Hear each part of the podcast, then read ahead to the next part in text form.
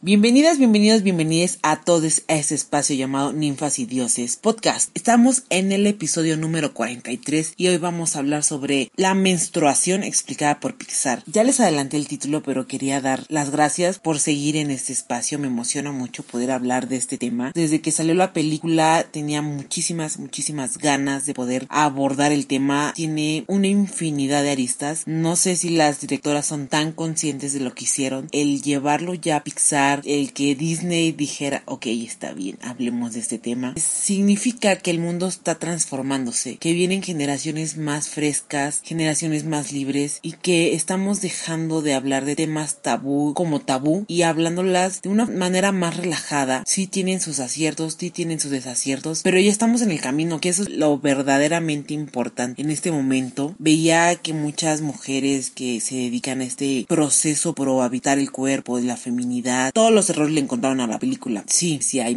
cosas que pudieron haber sido mejor, pero son lo que son. Se hizo lo que se pudo con la información que tenían y es un mérito. Hay que celebrarlos y trabajar sobre ellos. Bueno, en esa emoción hice un post cuando salió, porque lloré, lloré, lloré cuando la vi. Eran temas que estaba trabajando muy fuerte y me llegaron al alma. Dejar pasar el tiempo para que la gente pudiera verla y pudiéramos conectar con el tema. Y así es como le damos paso a la película. Voy a estar dándoles puntos interesantes. Y ya saben que aquí uno se aloja pueden darnos su opinión en el Instagram Ninfas y Dioses Podcast o en el mío Maggie Soul. En ambos contesto con muchísimo gusto. Y empezamos. Turning Red, así se llama la película, la encuentran en Disney Plus por la directora Domishi. Es una directora que ya había hecho un corto muy interesante también sobre una mamá. Dumpling se llama el corto. Vamos a hablar de Red. Maylee, una niña de 13 años segura de sí misma, que se debate entre seguir siendo la hija obediente que su madre quiere que sea y el caos de la adolescencia. Encontrarse y preparar esta pequeña guía para ir creando diálogo, creando conciencia. El primer punto es, la primera menstruación se le llama menarca.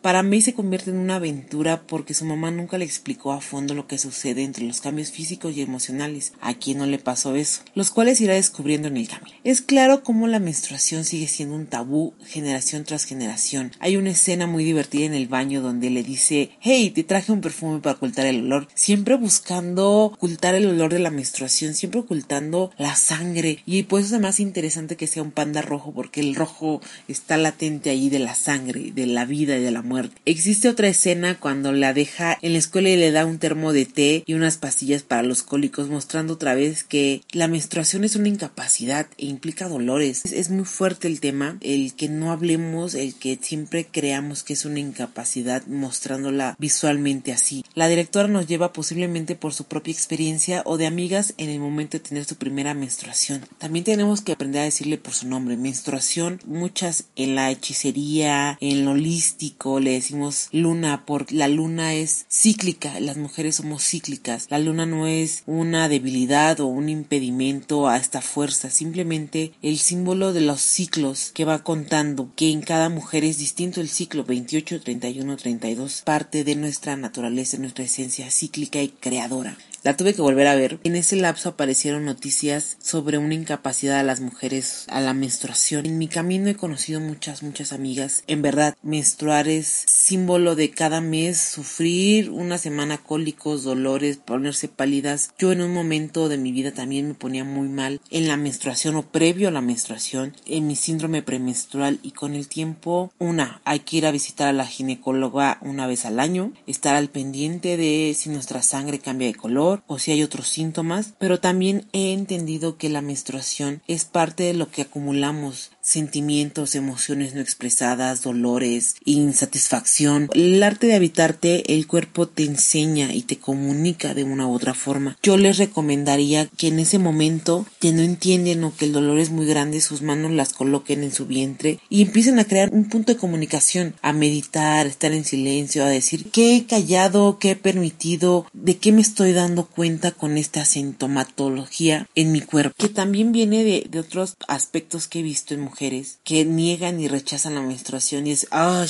ahí viene otra vez esto, ay, qué feo ser mujer. También el reconocernos creadoras, reconocernos cíclicas, reconocernos mujeres desde nuestra propia feminidad y cómo la concibamos. Recuerden que esto es único e individual cómo te concibes. Realmente hacer esta alianza, desde dónde nace este rechazo, desde dónde nace este odio a la menstruación, desde viejos tabúes, desde la mala información, desde mucho más atrás nuestras familias. Eso nos avienta a otro punto, pero ahí voy con calma. Mientras díganme cómo fue su primera menstruación, cómo les fue, tenían información, no tenían información. Cada historia es única y valiosa en esta locura de ir creciendo, de irnos enfrentando a los cambios físicos que nos toman tiempo. Bueno, el segundo punto es hablar sobre el arquetipo de Cali. No sé qué tan había momentos que yo me sentía leyendo el libro Las mujeres que corren con lobos o el libro de Luna Roja o de repente viendo los arquetipos femeninos y aquí el que les menciono de Cali es la mujer salvaje, la mujer premenstrual, la triple diosa de la creación, conservación y destrucción, que es vida y muerte, y justo premenstrualmente está preparándose la matriz para soltar los óvulos que no fueron fecundados en ese ciclo y que están listos para morir, para darle paso a la vida. Y, se me hace interesante esta metáfora de, de cómo lo representan con la mamá en su proceso premenstrual, saca toda esta ira con tener a un adolescente, de contener su poder, de ser la perfección y no explotar, y este panda gigante explota y está buscando la destrucción porque es la que destruye, quiere oprimir a su pequeña hija. Esta es la parte del arquetipo de Kali, la mujer salvaje, la premenstrual, que todas la tenemos con matriz o sin matriz, siempre existe en nosotras estos arquetipos de mujeres. Y en este punto intermedio ya entramos un poco en la mamá y el por qué un panda rojo. En los seres humanos y en las culturas nativas siempre se manejan animales de poder. Cada quien es dueña de una o varias animales de poder o algún tótem, como le gusten decir. Tenemos nuestras esencias y poseemos sus características y en el caso de May su legado familiar son pandas rojos. Son animales inquietos, libres, poderosos, que se saben defender y en una parte de la historia te cuenta cómo surge esta leyenda del panda rojo. En la mamá de May es muy interesante cómo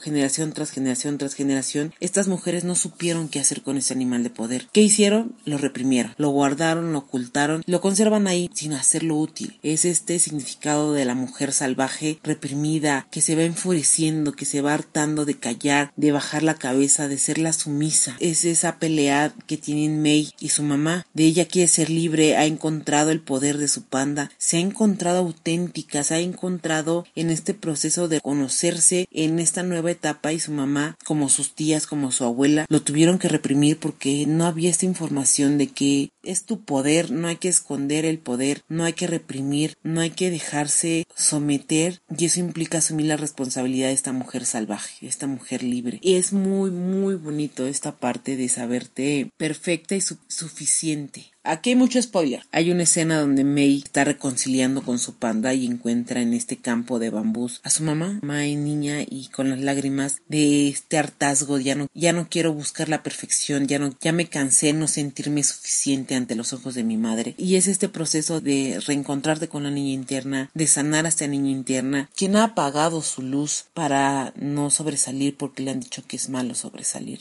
Yo y, y yo creo que muchas más mujeres. Y eso es parte de este aprendizaje en la película se me hace muy, en verdad, muy profundo y son, son puntos muy chiquitos. Yo creo que podríamos desmenuzar la película de principio a fin, escena por escena, pero también es agobiante y dejamos de disfrutar las películas y entender más allá del significado. Justo el tercer punto habla sobre sanar el linaje femenino, que es la base para deconstruirnos a nosotras mismas, reconocer nuestras emociones, seguir nuestros sueños, lo cual no significa dejar de pertenecer. Eso es solo romper patrones de dolor, de silencios, de dejar de reprimir y empezar a, llegar a nuestra autorrealización, a honrar a nuestro legado y escribir nuestro propio camino siendo acompañadas, sostenidas por cada una de ellas, eligiéndonos libres. El sanar este linaje femenino, en mi propio sanarlo, sentía que dejaba de pertenecer por decidir sanar y en el punto de, de conciliar conmigo, me vi y me reconocí amada y sostenida por ellas y al mismo tiempo era de hazlo a tu forma, hazlo a tu modo, sánalo y ser responsable de ese poder. Tómalo por ti y por nosotras y por las nuevas generaciones. Y eso es algo muy valioso, sobre todo porque no dejamos de pertenecer, simplemente las honramos desde nuestros propios pasos, desde nuestras propias elecciones. sí es romper patrones, sí es romper ciertas estructuras, pero lo valen. Lo valen porque te vas a ver libre, feliz, plena y sostenida en verdad por tanto amor de estos linajes femeninos que nos acompañan y por ella estamos aquí, ellas nos han dado esta fortaleza. ¿Cómo les va con este tema a ustedes? ¿Lo entienden? ¿No lo entienden? ¿Lo han sanado? ¿Lo reconocen? ¿No lo reconocen? ¿Qué patrones conservan de esos linajes? Vamos al punto número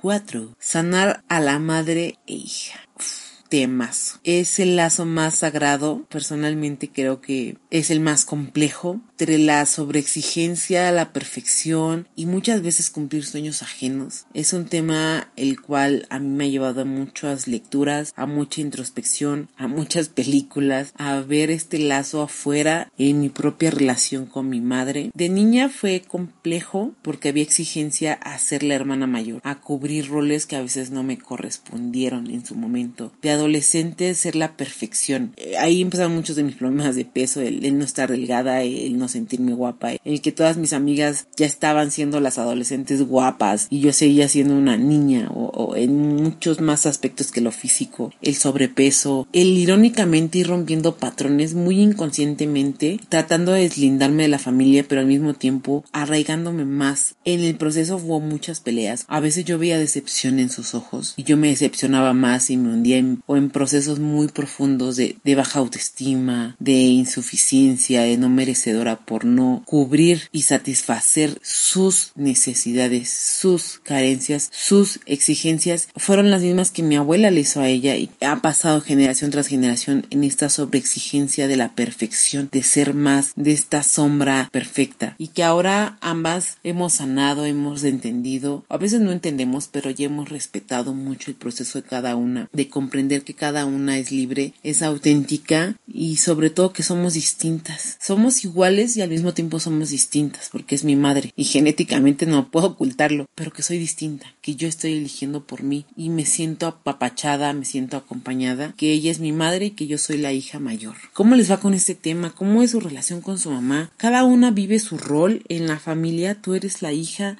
o eres la mamá a veces de tu mamá. ¿Qué roles juegan con esta situación, con este lazo madre-hija? Vamos por el número 5 el número 5 es la importancia de tener una manada, de tener una tribu, de tener este lazo familiar sano, de este lazo familiar con amigues, de estas redes de seguridad que te acompañan y que van mutando en el camino. Mis amigas de la secundaria nos amamos, pero cada uno está en su vida y nos vemos, si bien nos va una vez al año, mis amigas de la prepa, pues la verdad es que casi no las veo. Veo más, un poquito más a mis amigos de, en los de la universidad.